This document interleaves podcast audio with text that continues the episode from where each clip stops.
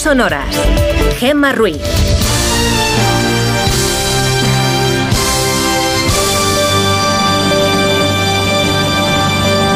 Son las 5 y 6 de la mañana, las 4 y 6 en Canarias. Buenos días.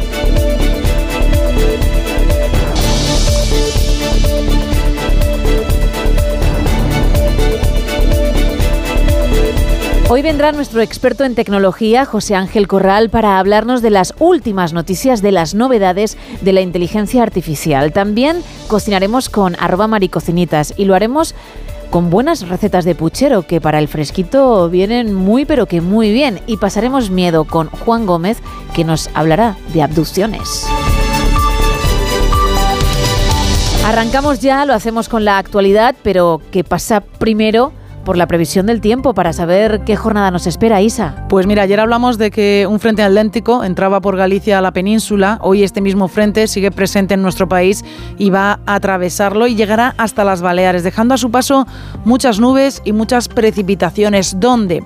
Pues serán unas lluvias débiles en el sudeste, pero también en el sur de Aragón, en la zona central de Andalucía, así como en Castilla-La Mancha y en la zona del Estrecho. Pero es que en el litoral cantábrico va a ser un miércoles complicado, va a ser una jornada de precipitaciones localmente fuertes que además irán acompañadas de tormentas. En la web de la EMET hay activados avisos naranjas y amarillos en las costas del Cantábrico por fenómenos costeros provocados por vientos de fuerza 8. Un viento que también va a ser protagonista a primera hora de la tarde en el litoral catalán con ranchas de hasta 70 kilómetros por hora. Y también hay aviso amarillo activado por la tarde en los Pirineos, tanto Ostense como Navarro, por nevadas. La cota de nieve estará alrededor de los 1.200 metros y se espera una acumulación de entre 10 y 15 centímetros. En cuanto a las temperaturas, descienden y mucho. En algunos puntos hasta 10 grados respecto a la jornada de ayer, aunque de nuevo nos encontramos con valores muy diferentes, porque en Gran Canaria 24 de máxima, en Valencia 20, pero es que en Guadalajara la máxima será de 12 o en Segovia de 9. Mañana volverá el sol a la península, pero será un sol que no calentará mucho porque los termómetros seguirán bajando e incluso en Málaga, donde se ha batido el récord de calor este mes en diciembre, donde han rozado los 30 grados, verán que sus termómetros estarán por debajo de los 20 graditos y es que es lo que tiene Gema estar a mediados de diciembre. Claro, gracias.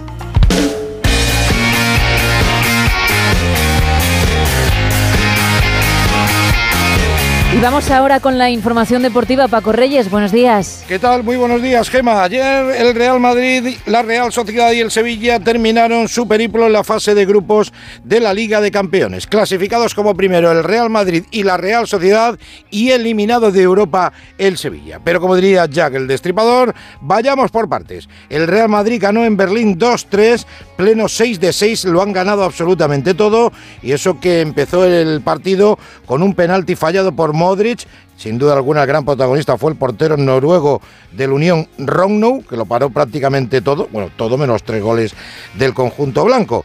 1-0 se fue perdiendo el Real Madrid al descanso, dos goles de José Lu de cabeza y al final el triunfo se lo dio Dani Ceballos en el minuto 88 al conjunto de Ancelotti. La Real Sociedad en Milán ante el Inter terminó empatando a cero, le valía el empate para ser primero de grupo, así que va a estar en el bombo donde van a estar en principio los mejores o los favoritos para ganar la Liga de Campeones. Y el Sevilla es la cruz de los equipos españoles fuera de Europa en un grupo donde el Arsenal fue primero y el PSV segundo. Dejaron entrar por fin a los aficionados sevillistas, pero no fue suficiente para que el Sevilla ganara en Francia. Del resto de la jornada de ayer, lo más destacado es la eliminación de Europa, porque no va ni a Europa League.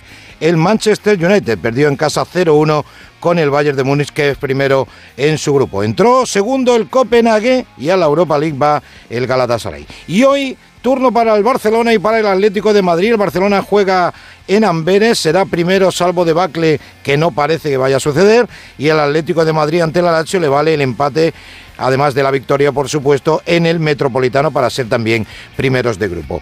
Y ayer sorteo de Copa, Lugo de Primera Federación para el Atlético de Madrid, Arandina de Segunda Federación para el Real Madrid y Barbastro de Segunda Federación para el Fútbol Club Barcelona. El gordo por anticipado. Gracias Paco, 5 y 11 de la mañana, 4 y 11 en Canarias.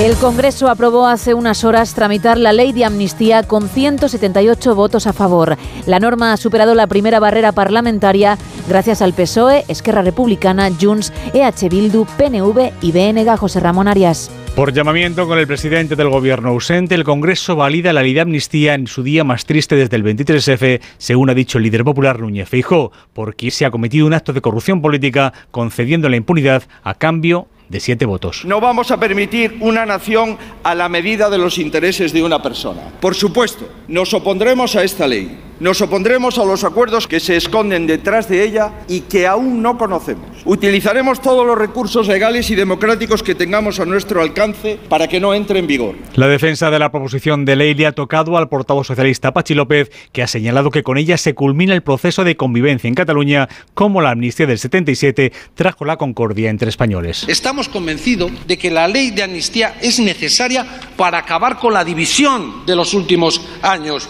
La ley es la llamada de ilusión por el encuentro, como lo fue la amnistía previa a la Constitución del 78. Los casi 20 minutos de discurso de Pachi López los han mandado a la papelera tanto el portavoz de Junts como el de Esquerra. Rufián ha recordado que un debate era impensable hace poco tiempo, mientras que Josep María Cervera ha dicho que ni perdón ni convivencia, sino que esto va de independencia. I si s'aprova l'amnistia en el sentit que l'hem treballat, en cap cas significarà que el nostre poble oblida i perdona. En cap cas serà una renuncia a la independencia de Cataluña.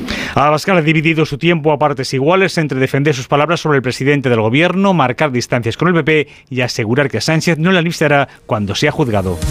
El gobierno y sus socios también han dado luz verde a la creación de tres comisiones de investigación en torno a Cataluña que forman parte de la negociación del PSOE con Esquerra Republicana y Junts, José Ignacio Jarillo. Pues antes de votarse esa aprobación de las comisiones de investigación contra los jueces que instruyeron y juzgaron a los implicados del proceso, la cosa ha ido a mayores y todo por las palabras de la portavoz de Junts, Miriam Nogueras, que pedía que fueran los propios jueces los que acabaran en el banquillo. Marchena, amb personatges indecents com Espejel, Lesmes, Llarena, Lamela i tants altres, en un país normal serien cessats i jutjats d'inmediat. El portavoz del Partido Popular, Miguel Tellado, recriminaba a la presidenta del Congreso haber permitido siquiera a Miriam Nogueras decir esas palabras. Este era el momento. Aquí se han vertido palabras ofensivas hacia personas con nombres y apellidos, jueces, magistrados, y creo que usted tenía la obligación de haber pedido en ese momento que se retirasen del diario de sesiones. Usted no puede venir aquí a pasar la tarde. Señor Tellado, sé perfectamente cuáles son mis funciones como presidenta del Congreso de los Diputados. Debate agrio en el que el PP ha reprochado al gobierno de Sánchez permitir siquiera que se cuestione a la cúpula judicial española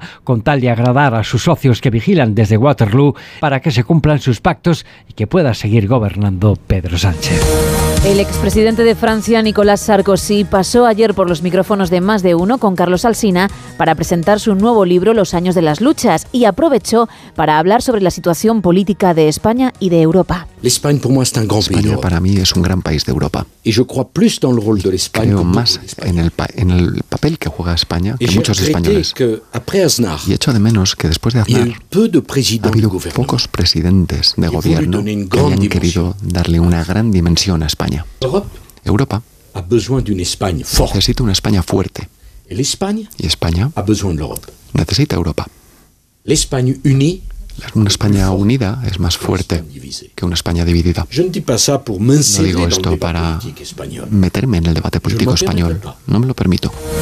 Las pensiones mínimas subirán hasta un 7% en 2024 en nuestro país. Caridad García. Las pensiones mínimas contributivas y no contributivas subirán muy por encima de la inflación, como marca la ley. Las primeras crecerán entre un 5 y un 7% en función de condicionantes familiares y de renta. Las segundas lo harán un 6,9%. En el caso de las pensiones de viudedad con hijos a cargo, la revalorización se dispara por encima del triple de la subida general, que será del 3,8%. Carlos Bravo, de Políticas Públicas de Comisiones Obreras, valora el alcance de estos incrementos. Significa que todas las pensiones mínimas que afectan a 2.600.000 personas, dos tercios de ellas mujeres, recuperen unos niveles de renta adecuados que garanticen unas rentas mínimas de suficiencia también en esta situación. La reciente reforma de pensiones contempla que las mínimas contributivas deberán alcanzar el 60% de la renta mediana de un hogar con dos miembros en unos tres años. Las no contributivas también deben ir creciendo hasta alcanzar el 75% del umbral de la pobreza para un hogar unipersonal.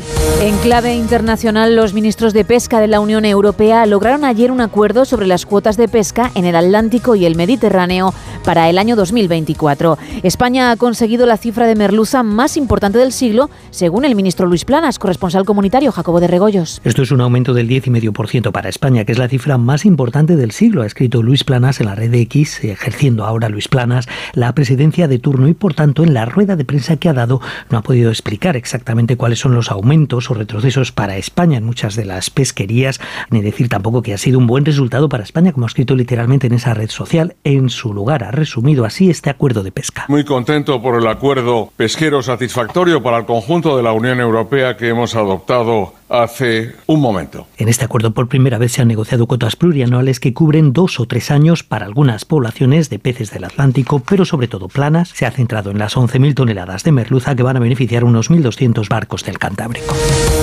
La Asamblea General de Naciones Unidas aprobó ayer una resolución que pide un alto el fuego inmediato en la franja de Gaza después de que Egipto y Mauritania solicitaran formalmente una reunión de emergencia. La votación se saldó con 153 votos a favor, 23 abstenciones y 10 votos en contra, entre los que se encuentran Israel, Guatemala, República Checa, Austria, Paraguay o Estados Unidos. Aún así, Joe Biden y Benjamin Netanyahu han admitido diferencias sobre el conflicto y el futuro de Gaza. El presidente de Estados Unidos afirma que Israel pierde apoyo por la ofensiva en la franja y recomienda al primer ministro cambiar de gobierno. Corresponsal en Nueva York, Agustín Alcalá. En sus comentarios más atrevidos desde el ataque terrorista de Hamas del 7 de octubre contra Israel, el presidente Joe Biden ha criticado a Benjamin Netanyahu y su política de incontrolada violencia contra los civiles palestinos en Gaza y ha comentado que Israel se arriesga a perder el apoyo internacional con sus indiscriminados bombardeos sobre la franja. El presidente en Washington, ante una audiencia de personas judías que han donado dinero a su campaña para la reelección, ha señalado que cree que el primer ministro hebreo reconoce que esta indiscriminada violencia es un problema, pero que hay miembros de su gabinete que no y que jamás admitirán que la solución al conflicto histórico en Oriente Medio es la creación de un Estado palestino que viva en paz al lado de Israel. A pesar de estas críticas de Biden en la Asamblea General de las Naciones Unidas, su país ha votado en contra de una resolución que solicitaba un inmediato alto el fuego humanitario en Gaza y que el presidente de la Asamblea, el diplomático de Trinidad y Tobago, Dennis Francis, ha reclamado como muy urgente. No more time is left. The carnage.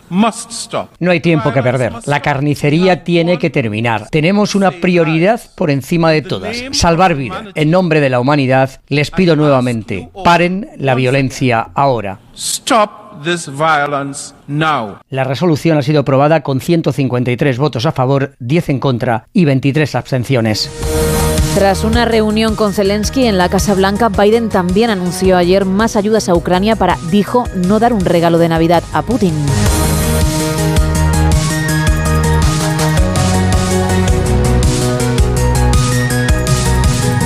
Cada 10 minutos muere un niño en el mundo debido a causas evitables, según un informe de UNICEF. Diana Rodríguez. Cada 10 minutos muere un niño en el mundo debido a causas evitables. 202 millones de menores de 5 años sufren pobreza alimentaria y cerca de 7.000 mueren cada día por causas relacionadas con la desnutrición. Un quinto de los niños vive en zonas de conflicto, mil millones sufren las consecuencias del cambio climático y estamos ante una crisis del sistema humanitario sin precedentes, como advierte Chema Vera, director ejecutivo de UNICEF. Un sistema humanitario que está más tensado de lo que ha estado, de lo que ha estado nunca por la multiplicidad de las crisis, por lo imprevisible, y eso que es un sistema humanitario que se ha reforzado mucho en estas últimas décadas. Y aún así hay una tensión, hay una sobrecarga alta. Y avisa UNICEF de que existe una confluencia histórica de crisis que afectan especialmente a los niños y que pasan por guerras como Gaza, Ucrania o Siria, el desplazamiento forzoso o el aumento descontrolado de la pobreza. La presidencia de la Cumbre del Clima de Dubái tiene previsto presentar una nueva declaración final tras el aluvión de protestas contra el borrador del lunes que evitaba mencionar la eliminación gradual de los combustibles fósiles. Hablaba solo de reducción de los mismos. Belén Gómez del Pino. Ante el revuelo ocasionado por el último borrador de resolución final, la presidencia de la Cumbre del Clima se ha visto obligada a defenderse, argumentando que su intención, al no incluir como compromiso y contrapronóstico la eliminación de los combustibles fósiles para 2050, no era sino un intento de provocar conversaciones y el resultado de no conocer cuáles son las líneas rojas de los países. Por eso, aunque la cumbre ha finalizado oficialmente, las delegaciones siguen negociando una resolución final que, como decía la ministra española Teresa Rivera, le dé a esta COP un buen final. Reducir el coste del impacto que estamos sufriendo es muy importante. Empezamos con muy buenas noticias sobre pérdidas y daños. Queremos finalizar esta COP proporcionando lo que el mundo necesita en este momento y a tiempo. La palabra decepción surca el ambiente en Dubái, donde se ha pasado de hablar de cumbre histórica a insulto a la inteligencia. Las negociaciones podrían prolongarse hasta el jueves. El primer ministro británico Rishi Sunak ganó ayer in extremis una votación clave sobre su plan para deportar migrantes a Ruanda, corresponsal en Reino Unido, Celia Massa. El primer ha sobrevivido hoy a la votación más importante de su mandato. En la práctica se trataba de una moción de confianza sobre su gestión ante una de las cuestiones que más preocupa al electorado, pero el triunfo de hoy, por apenas 44 votos, no significa que el oxígeno esté garantizado para lo que queda de legislatura. Después de que el Tribunal Supremo considerara ilegal el plan Ruanda, Sunak ha cerrado un nuevo pacto con el país africano con modificaciones para intentar mostrarlo como un destino seguro. Espera así tener la aprobación de la justicia tanto de la británica como de la internacional, ya que el Tribunal de Estrasburgo también se opuso al polémico plan, pero el ala dura del partido quiere ir más allá. Reclama incluso sacar al Reino Unido de la Convención Europea de Derechos Humanos. Los rebeldes hoy se han abstenido, pero amenazan con pasar a la acción en enero si no se aprueban una serie de enmiendas para endurecer la medida. Es posible que la formación se esté planteando cambiar nuevamente de líder. Podría parecer descabellado teniendo en cuenta que queda solo un año para las elecciones generales, pero teniendo en cuenta el modus operandi de los Tories, no se puede descartar ningún escenario. El opositor ruso Alexei Navalny ha desaparecido de la prisión donde cumplía condena. Corresponsal en Rusia, Xavi Colás. Ya son siete días sin noticias de Alexei Navalny. En la cárcel dicen que ya no se encuentra entre los reclusos de la prisión. El líder opositor estaba pendiente de un traslado, pero su paradero es a día de hoy un misterio. No se le ha visto en la sesión por teleconferencia prevista ante el tribunal. El Kremlin se lava las manos, dice que no puede ni quiere controlar lo que pasa con los presos y que tampoco gestiona su estancia en las instituciones penitenciarias. Navalny tiene por delante unas tres décadas de cárcel. El Kremlin recuerda que fue declarado culpable y está cumpliendo su condena y considera inaceptable que cualquier instancia, incluido Estados Unidos, se inmiscuya en el caso. De vuelta a nuestro país, el Tribunal Supremo avala el veto de los apartamentos turísticos en las comunidades de vecinos que los prohíben en sus edificios. Eva Llamazares. El Supremo dicta dos sentencias que aclaran una de las vías por las que una comunidad de vecinos puede impedir el uso turístico de una vivienda. Se trata de los estatutos de la comunidad de propietarios. Si forma parte de las prohibiciones estatutarias, el veto a las actividades económicas dará igual que no figure concretamente el uso turístico, porque el Supremo entiende que este uso es similar al de una oficina, una consulta o un despacho, y si los propietarios al constituirse en comunidad descartaron esas actividades, implícitamente también las turísticas. En dos sentencias relativas a casos de Oviedo y San Sebastián, la Sala de lo Civil confirma que uso turístico es igual a actividad económica y le quita la razón a los propietarios de varias viviendas que estaban siendo explotadas para uso vacacional, porque las actividades económicas estaban prohibidas en los estatutos. Esta vía se suma a la que ya contempla la ley de propiedad horizontal. La comunidad de vecinos puede prohibir estas viviendas si se vota con una mayoría de tres quintos. Y hablamos ahora de lo difícil, por no decir imposible, que resulta concertar una cita con la Administración, según un informe de la Organización de Consumidores y Usuarios, Belén Gómez del Pino. Uno de cada tres intentos de conseguir cita con la Administración termina en fracaso. Constata la OCU que a veces la solución es ofrecer una cita lejos del domicilio, en algún caso hasta 200 kilómetros. Las gestiones más complicadas son con la DGT y después los trámites con los registros civiles, por ejemplo, para solicitar la fe de vida, aunque la más preocupante es el retraso para el subsidio de paro una vez agotadas las prestaciones. Y todo se complica más si uno no es hábil en Internet. José Carlos Cutiño, portavoz de la OCU. Las personas de mayor edad que tienen dificultades para manejarse con certificados digitales, con DNI electrónico, poder realizar sus gestiones online. Granada y Oviedo son las capitales donde es más fácil encontrar hueco, Valencia, Alicante y Madrid, donde se ven las mayores dificultades. Juan Antonio Bayona y su película La Sociedad de la Nieve siguen cosechando éxitos. La última buena noticia para el director la conocimos ayer. Su film, que llega a nuestros cines este fin de semana, ha sido nominado al Globo de Oro a Mejor Película de Habla No Inglesa. Ayer habló sobre ello en Gelo con Julia Otero. Es verdad que la competencia es, muy fuerte, cosa que nos, nos pone muy contentos también, nos da mucha alegría, porque realmente era un año muy difícil y estar ahí es un lujo. Bueno, eh, ya decíamos que este viernes llega la película a los cines, pero también sabemos que la ha producido Netflix. Y yo supongo, J. Bayona, que te habrá costado lo tuyo pelear ese estreno en salas. Va, va, a ser solamente, creo que son tres semanas, ¿no? Y no directamente en la plataforma, porque seguro que la gente de Netflix lo que quería era estrenar en plataforma, pero me parece muy bien que tú hayas peleado para que la gente que quiere ver una película como esa en una gran pantalla, que es lo que toca, pueda ir al cine. Sí, realmente yo solo puedo dar palabras de gracias a Netflix porque esta película no existiría sin ellos. Nosotros la intentamos hacer para los cines de, manera más convencional, como hemos hecho siempre, pero al ser en español eh, y con un presupuesto que era eh, alto, pues no se podía hacer. Entonces ahí eh, entró Netflix y realmente Netflix cuando entró formaba parte de la ecuación que si no íbamos a los cines la película no, no la hacíamos y ellos dijeron que adelante eh, estaremos toda la Navidad en los cines eh, y todo el mundo que quiera ir con su familia a verla y disfrutarla en la pantalla grande, porque es una experiencia para vivirla en pantalla grande, podrá disfrutarla esta Navidad. Bueno, más allá de los Globos de Oro, eh, estamos viendo que también te estás ganando tweet a tweet en las redes sociales, eh, la nominación al Oscar, ¿no? Es el siguiente paso. Ah, yo no sé si has apretado ya muchas manos, has sonreído mucho ya en Los Ángeles y has hecho esa gestión de relaciones públicas fundamental e imprescindible, pues si uno quiere aspirar a algo, ¿no? Es, es, es realmente una campaña, es como una campaña política, porque estás cada día en un lugar diferente del mundo, enseñando la película, eh, después se hacen, suelen hacerse recepciones y ahí hablas con la gente y es verdad que es muy duro, pero es muy agradecido porque las reacciones de la gente son todas muy buenas y, realmente la, gente sale muy muy tocada pero para bien, ¿no? Esto los que los que hayan visto lo imposible, un monstruo viene a verme, ya, ya saben de qué hablo, ¿no? De que es, ese tipo de experiencia que además cuando se vive con, con más gente en la sala todavía impacta más. Oye, ¿y cómo están viviendo los supervivientes reales eh, todo el cariño que está recibiendo la sociedad de la nieve? Lo digo porque, eh, para los que no sepan, ah, está basada en el libro de Pablo Bierzi que cuenta ese accidente de los Andes, ¿no? El accidente de aquel equipo uruguayo de rugby en el año 72. Seguramente hay gente que vio Viven y se ha quedado con la idea de aquella película, ¿no? Pero es una película que tiene 30 años. ¿Los supervivientes qué te han dicho, Jota? Ellos están muy felices y están muy felices porque están muy felices también las familias de los fallecidos. Ellos habían vivido esta tragedia eh, siempre con, cierta... Mm, son, mucha gente, había 45 personas en el avión. No, no, no se van mal, pero sí que había como una cierta tensión o, barrera o tabú entre, entre dos grupos muy claros, ¿no? las familias de los fallecidos y las familias de los supervivientes.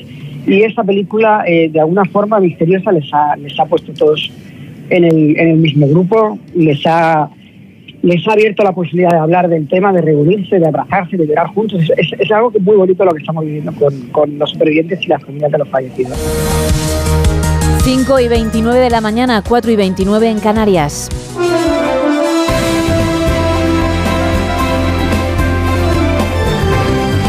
Miguel Ondarreta, muy buenos días. Hola Gema, ¿qué tal? Buenos días. ¿Cómo estás? Pues estamos bien, estamos pendientes de las últimas novedades porque ya sabes que Estamos en el tiempo, digamos, de, descuento en la cumbre, en la conferencia del clima que oficialmente acababa en el día de ayer, pero ya hemos visto en las últimas citas, incluida la que se celebró en el año 19 aquí en Madrid, que se suelen alargar porque poner de acuerdo a casi 200 países, porque para que salga adelante las conclusiones tiene que haber unanimidad y los intereses de los países, te puedes imaginar que no son los mismos. Bueno, teníamos antes, en las últimas 24 horas, un borrador, un borrador que había generado bastante frustración, sobre todo entre los países de la Unión Europea y entre las eh, organizaciones ecologistas, porque no hablaba en ningún caso del abandono de los combustibles fósiles y tampoco lo acotaba en unas fechas. Esto ha hecho que la presidencia de, esta cumbre, que recordamos está celebrando en Dubái, por tanto, son Emiratos Árabes Unidos, un país que es productor de petróleo, ha estado trabajando, ha estado recabando eh, bueno, pues aportaciones de los países y hemos conocido hace muy poquito tiempo un nuevo borrador que es algo más, no sé si decir ambicioso, pero que puede contentar un poco más a las partes porque sí que propone ir no hacia la eliminación total, pero lo que propone es, digamos, ir hacia un abandono progresivo de los combustibles fósiles, del carbón, del petróleo y del gas. No aparece esa palabra eliminación que les gustaría a muchos países, entre ellos todos o casi todos los que están dentro de la Unión Europea, pero al menos sí que plantea este pasito más adelante. Vamos a ver porque todavía no tenemos reacciones de los, de los países. Lo que está claro es que hay que tomar una medida urgente para cumplir con los compromisos del clima, porque estamos viendo que los efectos del calentamiento global no esperan a, estas reuniones, así que va a ser interesante saber cómo transcurren las próximas horas en esta COP28 que puede terminar, esperemos que sí, con un acuerdo, aunque sea de, mínimos, ¿no? para implicar a, todos los países. Esto en cuanto a lo último, lo que ha sucedido esta madrugada. Iba a venir un día bastante intenso, decía, eh, y comentamos aquí los compañeros que día no lo es en lo político. Tenemos eh, la vuelta de las sesiones de control al Congreso de los Diputados. Desde mayo no las había, sí que ha habido algunas en el Senado, pero bueno, ya te puedes imaginar cuáles van a ser los temas. Se va a hablar de la amnistía, de las reuniones con los independentistas, de las cesiones a Junts, a Esquerra, del Lofer, todo eso se va a plantear en las preguntas. Hoy no va a estar Pedro Sánchez, ¿por qué? Bueno, pues porque tiene cita en Estrasburgo, no pudo estar en el inicio de la presidencia de turno del Consejo de la Unión Europea para adelantar cuál iba a ser, digamos, las prioridades de nuestro gobierno por eso de las elecciones y después por las complicadísimas negociaciones para la investidura, pero hoy sí que va a estar en la Eurocámara comentando cuáles son los logros de nuestro gobierno durante este semestre. Hay una imagen que van a estar buscando todos los compañeros eh, periodistas, fotógrafos, cámaras, porque allí en Estrasburgo va a estar Carlas Puigdemont. No sabemos, tendría derecho y podría intervenir en el debate. Pero también podría haber, por ejemplo, un encuentro casual. Y de esto le han preguntado a Moncloa que cómo reaccionaría el presidente del gobierno si, o casualidad, se encuentran por los pasillos del Parlamento Europeo. Bueno, todo lo que han dicho es que el presidente es eh, pues muy respetuoso y le saludaría con educación y poco más. Lo que no está previsto es que haya ningún tipo de, encuentro. Ayer se aprobó ya el primer paso para tramitar la ley de amnistía. El debate volvió a ser bronco. Escuchamos argumentos cruzados del Partido Popular, del Partido Socialista. También escuchamos a los independentistas hablar ya de las siguientes pantallas, del derecho a decidir. Y esto mientras en el exterior seguimos muy pendientes de la situación en Gaza. Vamos a comentar hoy los últimos movimientos o comentarios públicos hechos entre Israel y Estados Unidos que dejan a la luz ciertas diferencias por primera vez en más de dos meses sobre cuál debería ser el futuro de Gaza. Eh, Netanyahu no está por la labor de dejárselo en manos de la Autoridad Nacional Palestina. Y Biden, en uno de esos actos pequeñitos que tenía de recaudación de fondos eh, para su campaña, en los que había periodistas, pues digamos que ha hablado un poco más a las claras diciendo que estos bombardeos indiscriminados de Israel no pueden continuar y además, ojo, porque este gobierno tan echado hacia la derecha está poniendo las cosas muy complicadas. Todo eso, lógicamente, ha salido a la luz, así que esas diferencias hoy están siendo muy comentadas. Así que de esto y de otras muchas más cosas hablaremos hoy en el programa. Déjame comentarte solo que en el plano cultural, hoy en más de uno, tenemos a un invitado muy especial. Bueno, va a estar el dramaturgo Juan Mayorga y además vendrá también José Sacristán, que va a protagonizar la última obra de Mayorga que llegará a Madrid al Teatro de la Abadía, eh, creo que es en el mes de marzo, es la colección, así que con tener a estos dos protagonistas, bien merece escucharles esta mañana en el programa. Claro que sí, desde luego. Pues ahí estaremos, ¿eh? gracias Miguel. Buen día. Feliz miércoles, chao. Son las 5 y 34, 4 y 34 en Canarias. ¡Paren las rotativas! Vale, ya pueden arrancar. Bueno, Isa Blanco, tu momento, tus minutos, tu información, esa que quieres destacar. Pues en un giro de guion que nadie se espera, ah. vamos a hablar del turrón. ¡Uh! Como no lo hemos hecho desde la una y media, doce y media en Canarias, que el programa comenzó, pues un poquito más. Un poquito más. En Italia es conocido como torrone y en Francia como nougat. En ambos países también es típico por Navidad y como pasa aquí en nuestro país, la almendra es su ingrediente clave. El origen del turrón se lo debemos a los árabes, una cultura que ha empleado la almendra en su gastronomía durante siglos y así, bueno, pues lo ha ido transmitiendo de generación en generación.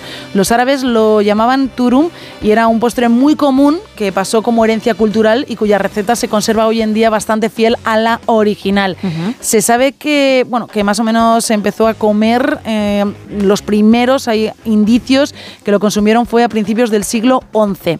Vamos a dar un salto bastante importante en el tiempo y nos quedamos por Madrid y he leído, ahí investigando un poco sobre el mundo del turrón, que el primer lugar donde se consumía el turrón era en la corte, pues ya era, un postre de la realeza y del que ya se conocía su exclusividad en la época de Carlos V. Otro ejemplo lo encontraríamos a finales del siglo XVIII con Carlos III, gran protector del gremio, el conocido como alcalde de Madrid, llegó a publicar una sanción que permitía la venta del turrón en la calle antes y durante la Navidad en un periodo de 40 días. Si no, no se vendía el turrón, solo era en la corte. Más curiosidades sobre el turrón. El primer libro en el que aparece una receta de, eh, turrón es a principios del siglo XVI y se trata de un manual para mujeres. Este libro, si lo quieres buscar, se encuentra en la Biblioteca Palatina de Parma. Bueno, lo que nos ha quedado claro, además de todo esto, que gracias hemos aprendido, es que a ti no se te puede regalar porque eres una fan acérrima del producto y un peligro. Soy un peligro con turrón cerca, Con tabletas delante. Gracias, Isa. Un placer. Mira, precisamente hablando de turrón, vamos a cocinar, porque ah, se pueden hacer buenos postres con él, ¿eh? aunque no es el tema de hoy pero que para la cocina, lo digo para que tomes nota. Aquí estoy tomando. También es muy socorrido. Nos ponemos el delantal, venga.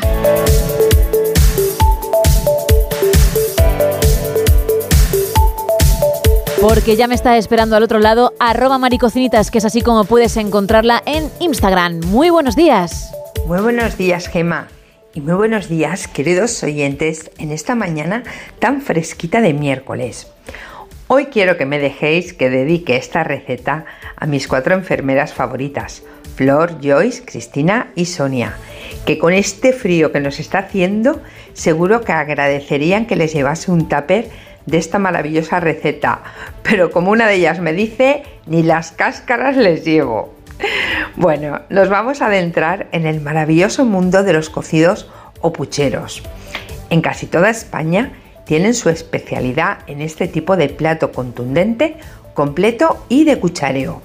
Todos ellos igual de buenos y que como en la mayoría de platos, en cada casa tienen su pequeña versión o variante. En Valencia también tenemos lo que llamamos el puchero valenciano. Y aunque es un producto que se consume durante todo el año, sobre todo ya en épocas de frío, todavía quedan algunos hogares donde el día de Navidad es tradicional hacerlo. Como veréis, la mayoría de ingredientes que os voy a dar son muy comunes al cocido madrileño, que es de los más famosos, pero añadimos otros ingredientes que le dan un peculiar sabor a este plato y es lo que les hace diferente. Ingredientes: ternera, costilla de ternera, hueso blanco, hueso salado, pezuña de cerdo, pueden ser también patitas si os gustan, eh, patitas de pollo me refiero, pollo, eh, muslo de gallina, se puede poner también un trozo de osobuco, blanquet, que es una morcilla blanca muy muy rica, morcilla que esté bien sequita, un trozo de tocino, y un trozo de jamón o hueso de jamón. Uno de los ingredientes principales de nuestro puchero es la pelota, que se hace con carne de ternera y cerdo picada, huevo crudo, pan rallado, piñones, canela, ajo, perejil y sal. Todo esto se mezclaría y se harían las pelotas. El preparado de verdura que nosotros eh, utilizamos y que podemos encontrar ya envasado lleva zanahoria, apio, nabo, napicol o nabo blanco, chiribilla, cardo y puerro. Aquí de esta verdura es donde ya le da el sabor mucho más específico y que es diferente, por ejemplo, a otros eh, cocidos españoles. Por supuesto, no nos olvidamos de los garbanzos. Si ya están cocidos, pues eso que ya nos evitamos. Patata, por supuesto agua, sal y azafrán de hebra. En la preparación procedemos como en cualquier puchero. Primero añadimos el pollo, la gallina, costilla, ternera, huesos, pezuñas y jamón. Cubrimos con agua, echamos sal y se pone al fuego. Conforme comience a hervir, ya sabéis, vamos desespumando para retirar todas las impurezas. Mientras tanto, pelaríamos todas las verduras, la patata, haríamos las pelotas, como ya os he dicho, y lo dejaríamos reservado. Dejaríamos que fuese cociendo toda la carne y ablandándose poco a poco a fuego lento y añadiríamos unas hebras de azafrán. Cuando ya esté casi tierna la carne, añadimos el resto de ingredientes, es decir, tocino, las verduras, la patata, los garbanzos, las pelotas, la morcilla y el blanquet. Ojo, los garbanzos los echaríamos en el caso de estar ya cocidos. Si no fuese así y se iniciase el proceso de cocción del garbanzo, lo tendríamos que hacer eh, cuando echamos eh, la carne en el primer momento. Rectificaríamos ya de sal. Cuando ya esté tierno, apagaríamos el fuego. Y bueno, con esta cantidad de producto y el saborazo que dejan en el caldo, con los restos y en días posteriores, se pueden hacer recetas, por ejemplo, tan famosas como la ropa vieja o las croquetas. En Valencia utilizamos también el caldo para hacer el famosísimo arroz al horno o arroz rosechat. Se puede también hacer un arrocito caldoso simplemente con el caldo echando arroz y se pueden echar trocitos de longaniza o trocitos de jamón o blanquet. Queda muy rico. Y bueno, pues hasta aquí la receta de hoy.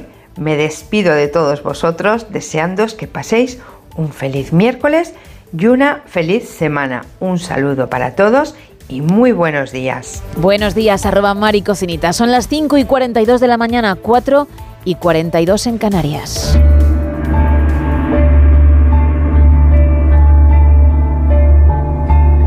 Y vamos a pasar un poquito de miedo, sí, con Juan Gómez. Creo que hoy la cosa va de abducciones. Buenos días, Juan. Muy buenos días, Gema. Esta noche vamos a recordar un suceso ocurrido el 6 de diciembre, pero del año 1978. La tremenda experiencia vivida por un guarda de seguridad italiano llamado Pier Zanfretta cuando una fría y oscura noche fue supuestamente secuestrado por algún tipo de entidad de origen desconocido. El enigma de este caso pervive a día de hoy. Vamos a conocerlo. Como digo, todo ocurrió el 6 de diciembre de 1978, cuando Zanfretta se disponía a trabajar en las labores de vigilancia de una casa de campo propiedad de un doctor llamado Ettore Ricci. Pierre Zanfretta conducía su coche, un Fiat 127, cuando de repente el motor del vehículo se detuvo repentinamente, sin motivo. Tanto las luces como el motor como la radio dejaron de funcionar. Fue en ese momento cuando Zanfretta afirmaría que sobre el horizonte aparecieron varias luces extrañas cerca de la casa que tenía que vigilar. Pensando que quizá pudiera ser algún tipo de intruso, decidió bajarse del vehículo, recorrer el tramo que le quedaba a pie y acercarse a la vivienda. Sin embargo, antes de llegar, esta historia se volvería de lo más aterradora. Justo antes de poder averiguar qué eran aquellas luces, Zanfretta sintió que le tocaban por detrás. Al darse la vuelta, el pánico le atenazó de inmediato. Siempre según su testimonio, a solo unos pocos centímetros pudo ver lo que calificó como una enorme criatura de piel verdosa y ondulante de no menos de 3 metros de altura. El impacto fue tremendo y Zanfretta comenzó a correr presa del pánico. Fue entonces cuando dijo sentir como una luz grande y muy brillante comenzaba a perseguirle. Al girar la cabeza, vio como aquella luz era en realidad un objeto triangular que producía un sonido silbante. Consiguió entrar a la casa y realizar una llamada telefónica a la empresa para la que trabajaba. Al otro lado estaba Carlo Tocalino, quien dijo escuchar a Zanfretta como alguien le estaba persiguiendo para después cortarse la comunicación de manera abrupta. Tocalino llamó entonces al jefe de seguridad, el cual hizo enviar a dos agentes al lugar. Cuando llegaron, se toparon con una escena desconcertante. Zanfretta estaba tendido en el suelo. Los carabineri ayudaron al hombre a levantarse, quien estaba totalmente desorientado.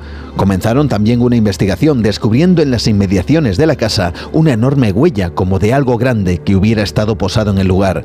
También varios vecinos de la zona confirmaron que vieron un resplandor brillante, similar a lo descrito por el testigo.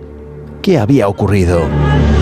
Un doctor llamado Mauro Moretti propuso realizar una hipnosis a Zanfretta.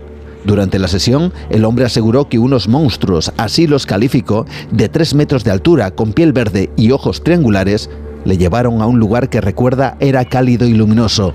En la hipnosis describió que lo interrogaron y lo examinaron. Pero esto solo sería el principio.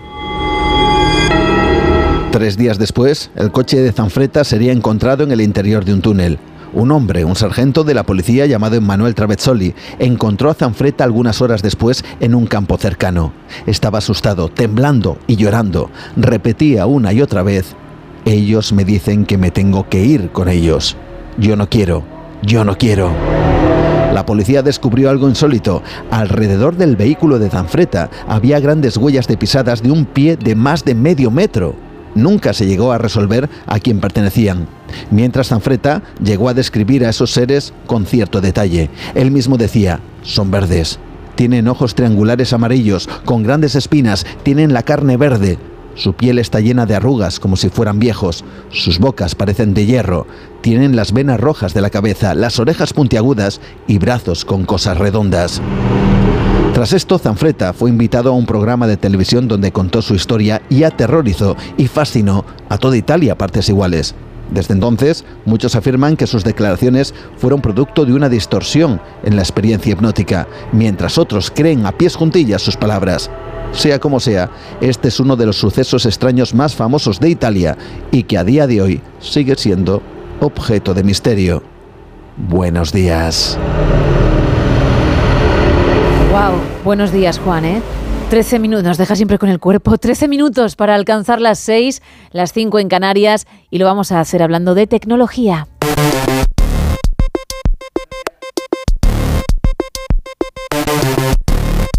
José Ángel Corral, responsable de estrategia e innovación de VAS. Muy buenos días. Buenos días, Gemma. Bueno, ¿cómo estás? A ver, que, son dos semanitas sin nosotros. Yo espero que, que bien, pero tampoco al 100%. Hombre, teniendo en cuenta que acabamos de pasar un puente recientemente, pues podemos decir que estamos bien y además tenemos las vacaciones de Navidad ahí delante ya. Efectivamente, ya pilas cargadas y en nada cuando se vacíen otra vez arriba. Bueno, vamos a hablar precisamente de, de novedades, de cosas, de noticias que han llegado en ese puente. Eso es, y es que este puente ha habido cantidad de noticias eh, relacionadas con la inteligencia artificial. Em, en concreto vamos a resaltar tres. La primera es que se presentó Gemini, que era la inteligencia artificial con la que Google plantea competir con ChatGPT, en concreto con GPT-4. Y es que hablamos de una inteligencia artificial multimodal. Esto es decir, que trabaja con texto, con imagen, con vídeo, con audio y con código. Entonces la presentación corrió a cargo del propio CEO de Google, Sundar Pichai, y de Denis Hassabis, que es el CEO y cofundador de DeepMind, que era la empresa de inteligencia artificial que compró Google hace unos años. Y la presentación, eh, no hicieron una demostración en directo, pero sí que dejaron luego un vídeo que era muy impresionante, la verdad, eh, ver cómo detectaba las formas, los objetos, acciones. Generó, levantó mucho revuelo y entonces la, comunidad empezó a investigar cómo se había generado este vídeo, ¿no? Y parece ser que no era oro todo lo que reluce, eh, que a pesar de ese buen sabor de boca que nos había dejado, si analizamos el vídeo en detalle, eh, pues resulta que vemos que el vídeo en realidad está montado, no es un vídeo generado en una secuencia. Y entonces eh, lo que parecía que, que, era un análisis de vídeo, de streaming de vídeo, no es así, es un análisis de imágenes, de frames concretos. Eh, lo que parecía que era una respuesta súper rápida de la inteligencia artificial no es así, sino que se han recortado los tiempos de espera lo que parecía que eh, nos daba una sensación de que todo era súper fluido y de que la respuesta era innata, pues en realidad tampoco es así porque por debajo se le han generado prompts, que son eh, estos textos que se le pasan a las inteligencias artificiales, para intentar dirigir la respuesta de alguna forma. Entonces, eh, podemos deducir que no es, o que por esto no se hizo la demo en directo, eh, que Google tenía mucha prisa por presentar el, sistema y que, bueno, vamos a ver si de verdad puede competir con GPT-4 como pretende o no. Y es que en realidad Gemini ha presentado tres versiones. La versión Ultra, que de momento no está disponible, que está pensada para tareas muy complejas. La versión Pro, que está a medio camino entre el gran público y el modelo profesional, y que ya está disponible a través de Google Bar, aunque de momento solo en inglés y la versión nano, que se ha definido como la, más eficiente y que es la que más, genera, eh, más interés ha generado, porque es la propuesta de Google como IA de bolsillo. Y esta es la parte interesante, ¿no? Que es un modelo que está pensado para ejecutarse en dispositivos en local y sin conexión. ¿Vale? No como los modelos que tenemos ahora mismo, como el ChatGPT o Google Bar o Bing, que al final van contra eh, un servidor. No. evidentemente, la ventaja de un modelo en local pues, son varias, pero eh, podemos destacar la velocidad en la respuesta y la privacidad de los datos, porque nunca saldrían del dispositivo, todo se estaría ejecutando dentro de nuestro dispositivo, ¿no? Entonces, además, este modelo han aprovechado hacer la presentación con el, con el último teléfono de la casa, el Pixel 8 Pro, que cuenta con un nuevo servicio del sistema operativo que han llamado Android iCore y que permite el acceso a los modelos de inteligencia artificial preinstalados dentro del propio dispositivo y que se ejecutan en el propio dispositivo. ¿no? Y hay dos versiones, la Nano 1 y la Nano 2. Eh, la primera con 1800 millones de parámetros y la segunda con 3200. Ya entramos en unas cifras eh, estratosféricas. ¿no? Entonces, para poder ejecutar estos modelos en local, han tenido que simplificarlos para reducir su consumo de memoria, porque si no sería inviable. Pero curiosamente y para sorpresa de todos, eh, mantienen un rendimiento incluso superior a los modelos originales, ¿no? Inicialmente estas funciones solo van a estar disponibles para resumir conversaciones y contestar algún mensaje de forma automática y tal, pero bueno, hay que tener en cuenta que no deja de ser nada más que el principio y un punto de partida. Entonces, estos modelos no van a sustituir al, actual ChatGPT o al, o al VAR, pero sí, es una, va a ser una especie de asistente muy especializado o muy eficiente en tareas localizadas y restringidas a nuestro dispositivo móvil. Eh, entonces, a raíz de esto, claro, este modelo de Gemini, por ejemplo, es un modelo cerrado de propiedad de Google, igual que ChatGPT lo es de OpenAI, y ambos van a rivalizar y rivalizan ya a día de hoy por el mercado. Entonces, llegados a este punto, la postura natural del resto de empresas, digamos, del top tecnológico, que no pueden competir o que ya han perdido directamente el carro eh, de la inteligencia artificial, pues es abogar por una estrategia contraria y es la creación de los modelos open source, ¿no? Que son los modelos abiertos. Y es que precisamente se ha, organizado y se ha fundado la AI Alliance o la Alianza de la Inteligencia Artificial, que se presentó justo el día antes de la presentación de Gemini y que está formada por empresas como IBM, Meta y otras 40, eh, pues Oracle, Intel, Red Hat o hasta la mismísima NASA y algunas universidades muy importantes. ¿no? Eh, con lo cual vemos aquí ya eh, polarizado las empresas en dos eh, sentidos, digamos, los que han podido coger el tren de la inteligencia artificial apostando por sus modelos cerrados para ganar el, mercado y los que no han podido optar por ese tren se han asociado en una alianza a partir eh, o a favor de los modelos abiertos, ¿no? Y luego la, digamos, noticia de la semana ha sido que en la madrugada del viernes al sábado Después de tres días de negociaciones, los Estados miembros y la Eurocámara han aprobado el texto de lo que va a ser la primera ley de inteligencia artificial del mundo. ¿vale? Entonces, va a ser un acuerdo que eh, ya está, eh, aún está pendiente de ratificar. No se espera que entre en vigor antes de finales del 2026, pero es un primer paso.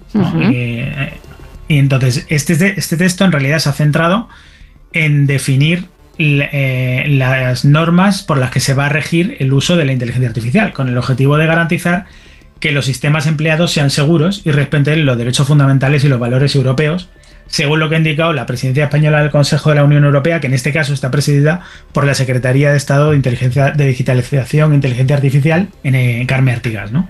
Parece que se ha intentado que la ley sea lo suficientemente flexible como para que pueda eh, regular las funciones y las tecnologías que existen a día de hoy y las que puedan surgir en un futuro, pero claro, esto suena muy bien y es extremadamente difícil, porque hablamos de una tecnología que está cambiando prácticamente cada semana. Sí. Entonces, personalmente creo que va a ser muy difícil que una ley pueda tener la suficiente flexibilidad como para lidiar con estos cambios, pero veremos. Entonces, siempre sabemos que la tecnología va por delante de la legislación y aunque está claro que hay que legislar su uso y nadie dice lo contrario, pues esta legislación eh, no debe suponer una traba un impedimento al desarrollo de la tecnología.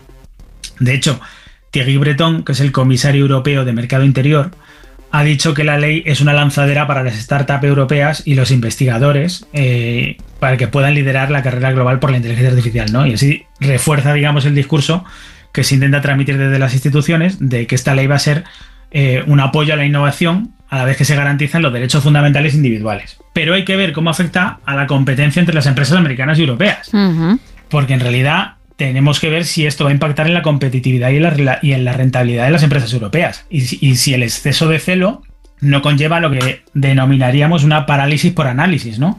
Que al final tengamos una tecnología súper regulada, eh, super compliance, por decirlo de alguna forma, pero muy inútil porque llegamos tarde al mercado, ¿vale? Si lo que se pretende es competir con Estados Unidos y con China, por ejemplo, aunque la regulemos, hay que dejar competir a las empresas. Y eso pasa por dejar que la tecnología se desarrolle eh, y me atrevería a decir sin impedimentos, con las correspondientes consideraciones, por supuesto, pero como está haciendo el resto del mundo, ¿no? Entonces, si nos atenemos al texto de esta eh, primera ley, eh, pues hay una parte de la normativa que está enfocada en plantear un sistema de sanciones que se maneja que sea un porcentaje del volumen de negocio de la compañía infractora y además se va a crear una oficina de inteligencia artificial ligada a la Comisión Europea y asesorada por una comisión científica y civil. O por lo menos es lo que han dicho y esperamos que así sea, ¿no?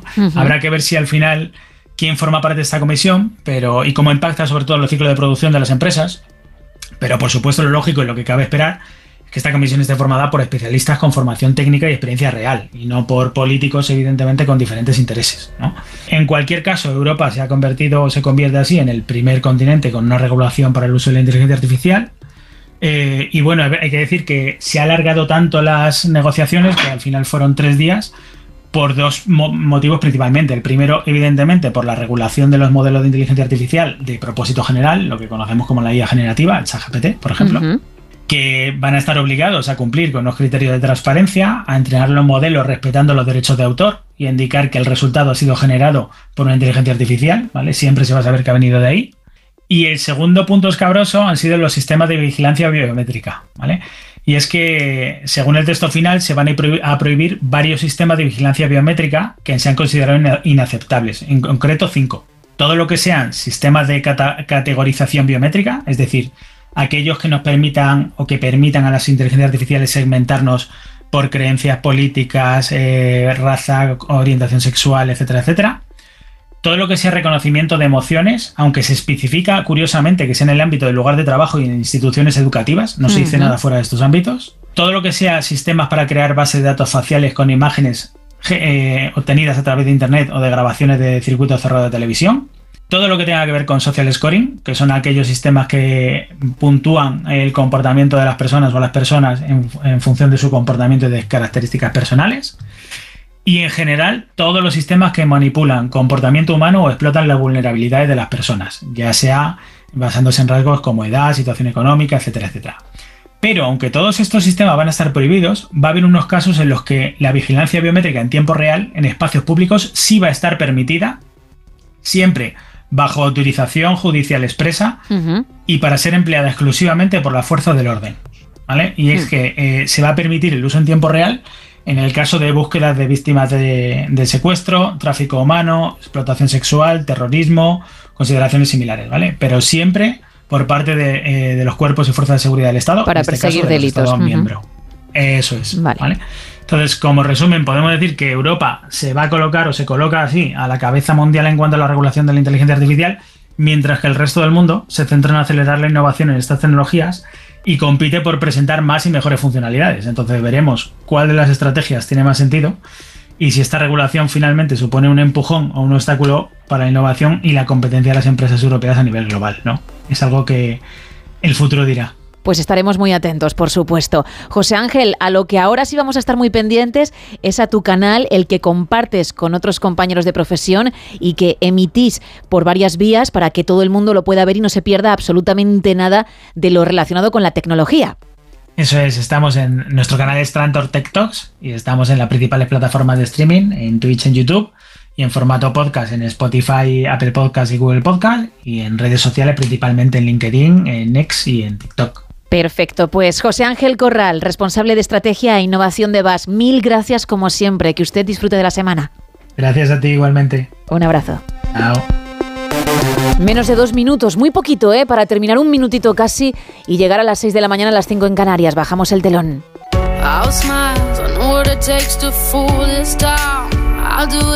Mañana más, a partir de la una